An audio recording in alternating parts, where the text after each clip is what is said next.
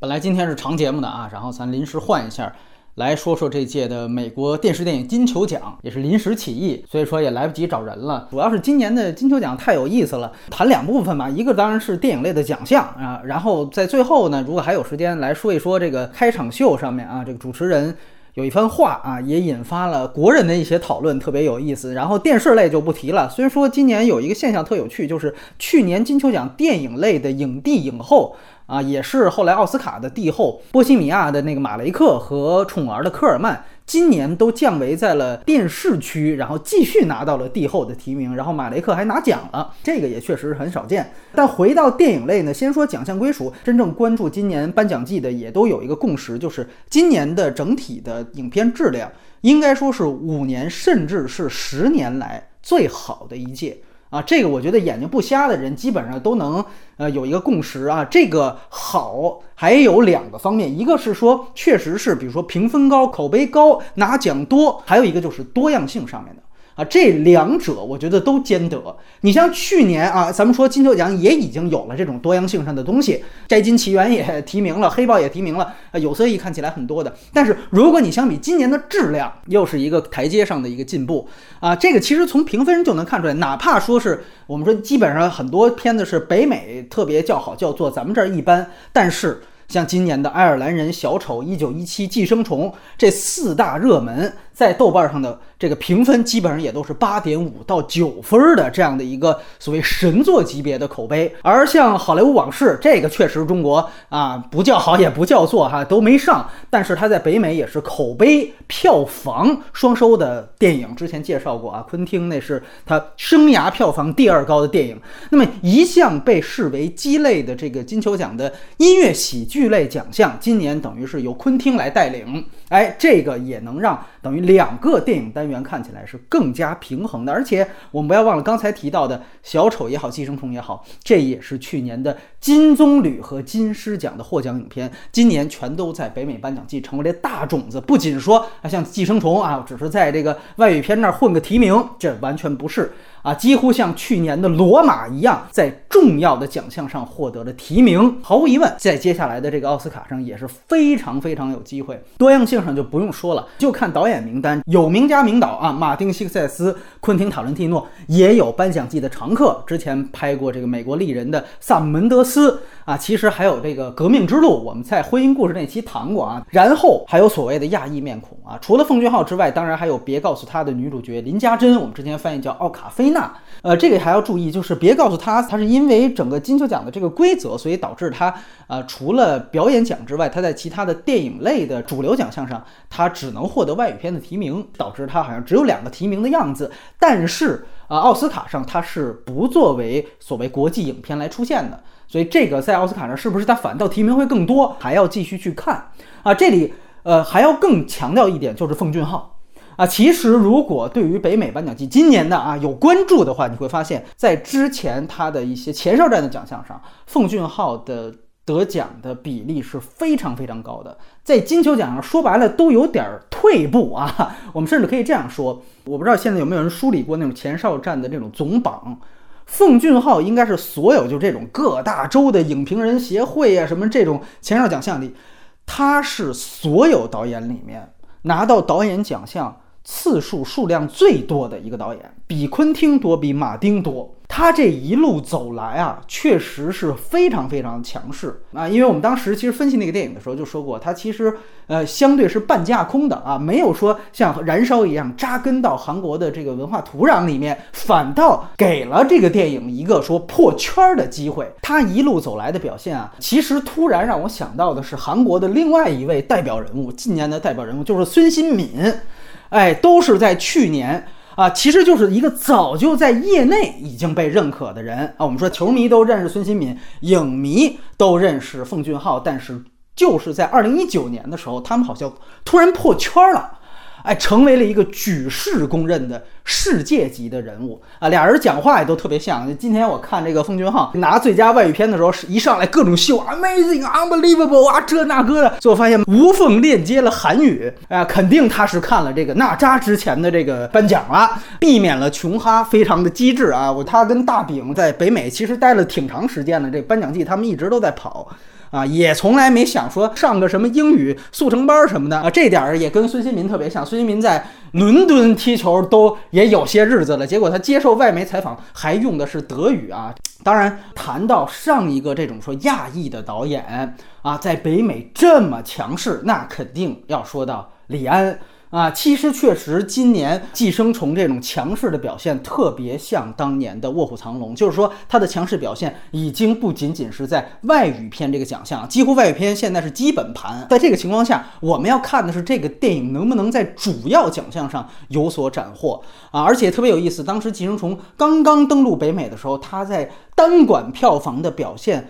打破的就是李安《色戒》创造的当时单馆的记录。虽然现在目前看他最后的总票房肯定是超不过《卧虎藏龙》，但是因为颁奖季的这个势头，很有可能。还是有几率让他追上第二名的《英雄》。《英雄》当年在外语片整个外语片总榜是排在第二的，五千万以上美元的水平。《金融》现在是两三千万。我还记得当时去年一惊一乍的时候，咱们一堆营销号说：“哎呦，这两个片子不仅在中国内地认可。”啊！一惊一乍，在美国，哎呦，怎么怎么火了？上座率怎么怎么高？岂不都是海外华人自个儿包场看吗？一惊一乍，《流浪地球》跟哪吒，他们两个的票房总和加起来，可能也就是《寄生虫》的几分之一啊！而且咱们平心而论，《英雄》也好啊，呃，《卧虎藏龙》也好，这个都是主打中国功夫的强奇观的类型片啊。这个李连杰当年，包括周润发，也都知名度比什么宋康昊现在要大得多。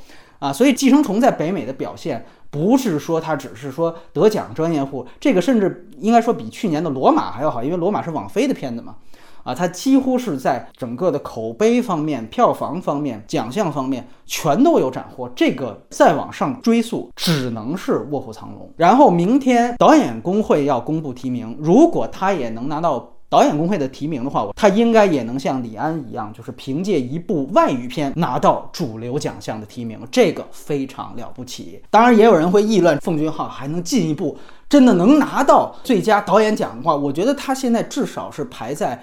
第二、第三顺位，我们接下来可能会稍微分析一下，因为今年的整个的奥斯卡会非常非常的乱，所以谁能在乱中取胜都有可能。当然，这个说的是非常远的。我们在这里面强调的一个事情就是，如果大家对于今年奥斯卡的整体局势还不太了解的话，你必须要不能小看《寄生虫》啊，这是我想说的。然后。呃，另外一个亚裔面孔，当然就是大陆观众特别特别不喜欢的啊，很多人还都觉得他特别特别丑化了亚裔形象的林家珍。呃，林家珍获得了音乐喜剧类的这个影后，在这之前已经有两位华人啊拿到过这个奖项影后的提名。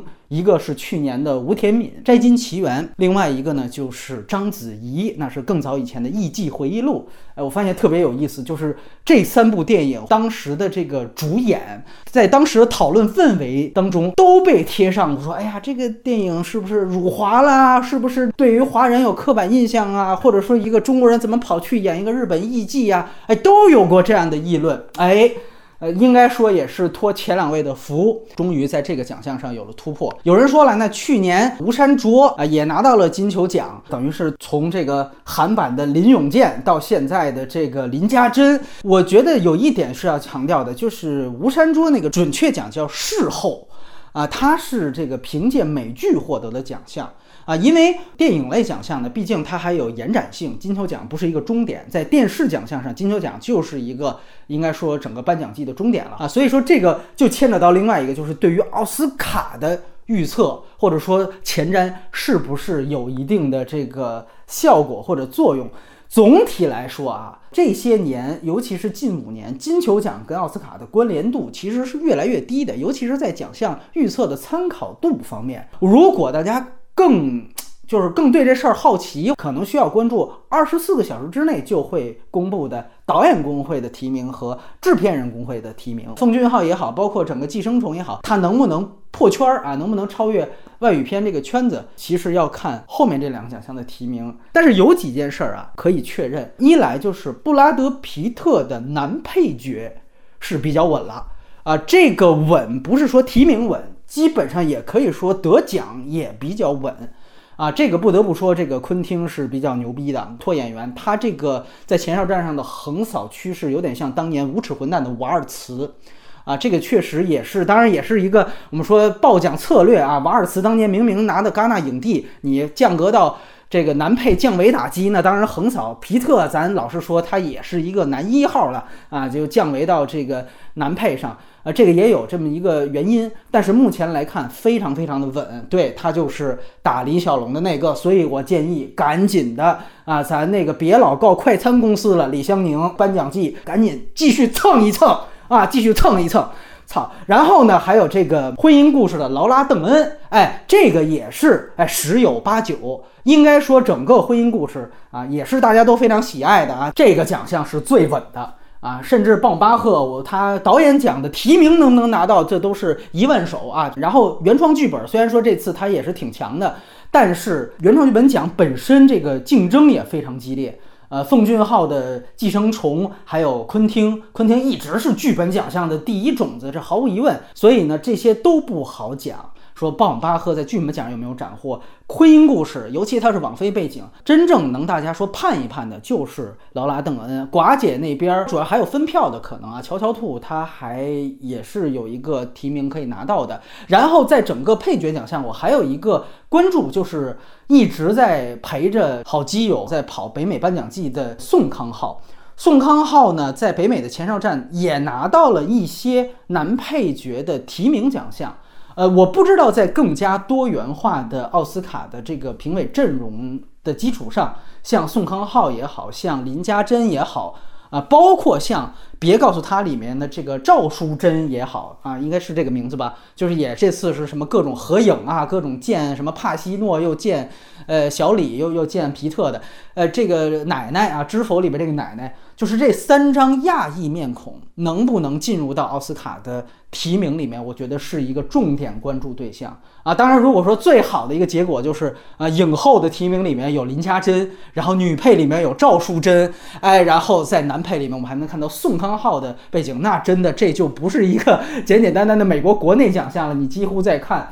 一个世界性的呃颁奖奖项一样，当然这是这是意淫了啊，全都入围的几率是不太大的。演员工会的提名上面，三位其实都是没有拿到提名的。呃，但是有一点也需要去注意，就是奥斯卡之所以变得对于前前哨战来讲，这个距离拉得越来越大，就是因为奥斯卡在这几年不断的加入新的评委，然后他新的评委的招收范围啊，呃，往往都是国际评委。啊，比如说把什么贾樟柯啊这些全都吸纳到他的评委范围内，所以从这个角度上来说，是不是因此他的这个提名名单会变得更加国际化和多元？所以我觉得大家可以抱着一定的期待。然后呢，就是音喜类的影帝是由火箭人的蛋蛋来拿到的。呃，也不得不说，就是一到这个颁奖季，这种扮演名人，尤其是扮演这种殿堂级歌手的这样的。传记片的演员会特别受到颁奖季青睐。应该说，拉米·马雷克去年《波西米亚狂想曲》就是从金球奖开始拿到影帝啊，一路后面又拿到演员工会，使得他奥斯卡影帝上基本上没有悬念。结果今年呢，当然蛋蛋我还是很难想象，我他要凭借《火箭人》拿奥斯卡影帝，我觉得还是很难。但是，呃，因为演员工会他也当时说爆冷。有拿到一个提名，所以说现在来看奥斯卡的提名，他的几率甚至啊，甚至要大于爱尔兰人里面的德尼罗。德尼罗非常有意思，大家好像都觉得他的表演在爱尔兰人里面比帕西诺要好，但是他在演员工会和金球奖上全都连提名都没有。目前来看啊，这样一个火箭人又非常强势，所以他的提名其实不稳的。另外一个不稳的其实是小李。啊，我觉得今年也特别有意思。金球奖基本上可以宣称一件事情，就是原来万年陪跑的小李和马丁师徒重回。啊，解放前，哎，等于是再次回到了他们这种万年陪跑的时代。我觉得这是非常非常有可能一件事情。所以说，接下来我们要去看一下，这是都是非常有趣，因为难猜，因为大家水平都很强，所以这才是大家觉得可以在这个颁奖季的氛围下再去比较一下各家电影的一个很有趣的契机。然后呢，真正拿到大奖的其实是。目前大陆观众还无言得见的这个萨门德斯一镜到底的《一九一七》，今年有意思，有意思就在这儿。为什么你说它会爆冷？当然，咱们现在这是马后炮嘛，对吧？因为你可以注意到所谓的三大种子——小丑、爱尔兰人，再加上寄生虫，这三大种子可以说是各有各的短板。小丑呢是右翼啊，我们之前就说了，这个真正的白左媒体不太喜欢这个电影。爱尔兰人呢是网飞，哎，这个也是这个颁奖季目前为止的硬伤啊，你的出身血统就不对。哎，寄生虫呢，咱不用说，外语片，外语片，呃，这个跟真正美国本土电影竞争的时候，多多少少确实是有这么一个劣势存在。啊，咱们之前说李安说半天，李安真正两次拿到导演奖，注意拿到是导演奖，凭借的可都是英语片。《卧虎藏龙》当年拿到导演工会的情况下，都最后输掉了那个奖项。所以说，呃，真正的这个外语片也算是一个短板。所以你看，既然三大。这个所谓三大种子全都各有各的短板，那么今年在奥斯卡颁奖季上很有可能会出现，至少是少年派那一年的情况。本来顺位在三号、四号的人爆冷拿奖，那么在今年三号、四号的人，除了萨门德斯之外，还有就是昆汀塔伦蒂诺，这种其实是非常有可能的。当然了，萨门德斯他这个概念也非常明确，一镜到底，这个很容易又让人联想到一四年那会儿的鸟人。啊，伊纳里图的鸟人都是一镜到底。当时鸟人就非常有趣，就是他本来在颁奖季是势头被少年时代呃压着的，但是到最后鸟人奥斯卡是一个大赢家。然后在失意者方面，刚才提到了啊，这个重回解放前的马丁辛塞斯，呃，也是挺遗憾的，因为我一直觉得马丁啊连写了三个月专栏。怒怼漫威这个事情其实是一个公关活动，但是呢，从目前金球奖来看，好像也没什么卵用。真正到最后是颗粒无收，婚姻故事还好歹拿了一个什么女配角奖。但是我们说颁奖季或者奥斯卡，它精彩就精彩在这儿。再强调一遍，北京时间十三号的晚上啊，奥斯卡会公布提名。那真正的颁奖礼应该在二月初来举行。哎，这个就是所有奖项方面的最后一点时间吧。这马上要切换另外一个话题了。这一届的主持人其实也是来了好几届的这个瑞奇·热维斯，我还挺喜欢他的英国人。哎，他呢在今年又来了一番特别有冒犯性啊，黑了一堆人的脱口秀。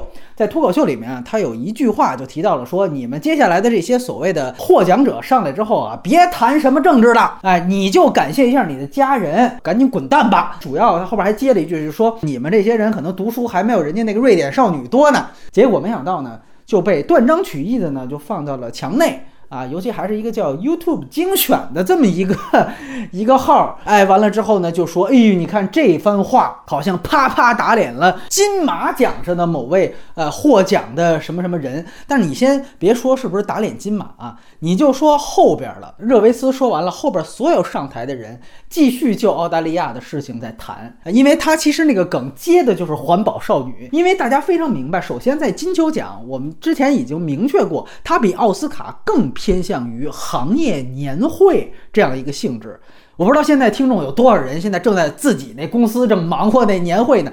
就是那个感觉，你在行业年会里面，它比奥斯卡的这个脱口秀尺度还要大，就在于这儿，因为它本身就是茶话会，所以这种行业自黑啊、自嘲啊，特别有效果。热维斯这个都是第五四五次来金球奖了吧？奥斯卡他一次没去过，所以你都明白这个尺度的界限在哪儿。这个我觉得是首先明确，而且所有这些脱口秀都是有剧本的啊，后边可能都有提词器。有一次编剧罢工，直接金球奖是不办了，所以这些其实全都是有剧本的。但是在咱们这儿不一样了，变成了一个大陆网友终于觉得一个金球奖的主持人替我们出了一口恶气。哎呀，那个解恨的感觉，你就看看那个热评，你就不知道都是哪儿来的。什么艺人不要发表政见，你们读书少。其实说白了，迎合了中国戏子这个事儿嘛，等于原来呢是我们自己有这样的想法，这次终于发现，哇塞，这个大洋彼岸的啊，这个这么重要的金球奖开场也做了这样一个定场的发言。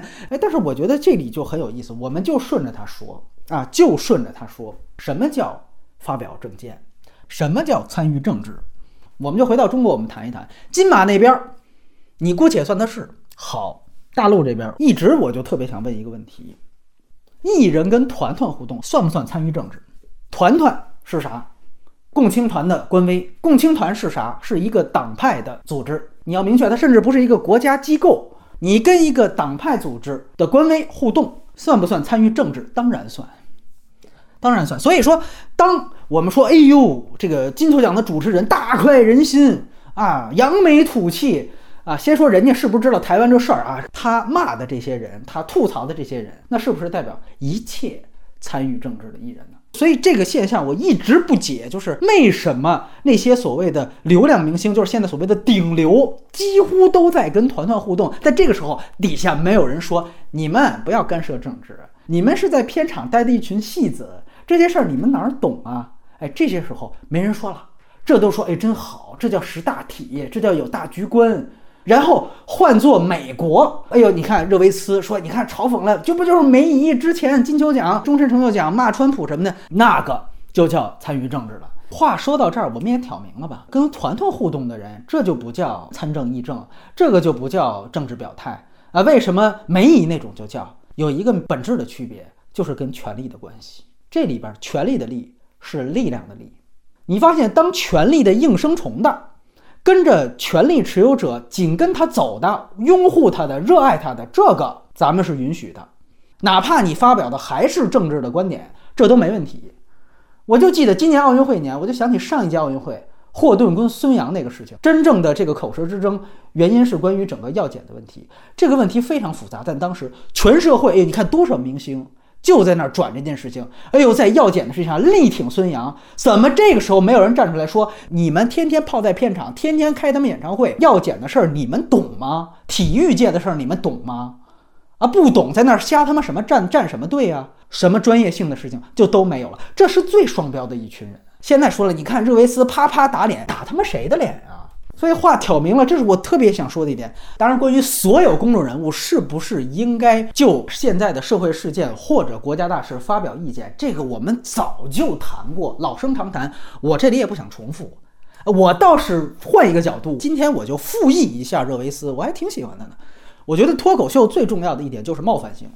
你没有冒犯性，你谈什么呀？就跟之前我们聊小丑里面谈到的喜剧文化一样，你没有冒犯性的东西，那都是他妈春晚相声。所以今天我也照着他思路复议一句，我觉得对。从这个角度来讲，艺人就别干涉政治。但是咱们别举台湾的例子，我给你举一个大陆的例子，大家去看一看庄则栋的故事。庄则栋是一个中国著名的，应该是最牛逼的运动员。你看看真正跟权力拥有者走得近，他的下场是什么？你可以去查一查。哎，所以说从这个角度来说，在今天此时此刻这个语境下，特别同意热维斯的话，哎，千万不要跟政治走得太近。某种程度上，这个政治明确讲的就是权力，不要跟权力走得太近。前车之鉴，庄则栋，那个可是比李娜值得拍一百倍，但是绝对拍不出来的那么一个传奇的人物。文体两开花，文体不分家嘛，对吧？而这现在这些文体明星走的路子，全都是庄则栋的路子。如何当权力的应声虫？哎，如何跟着叫好？在这些的行为上，他们每个人都不落，每次都不落。所以，真正的反例，真正的故事，我们看看我们自己，挺好的啊。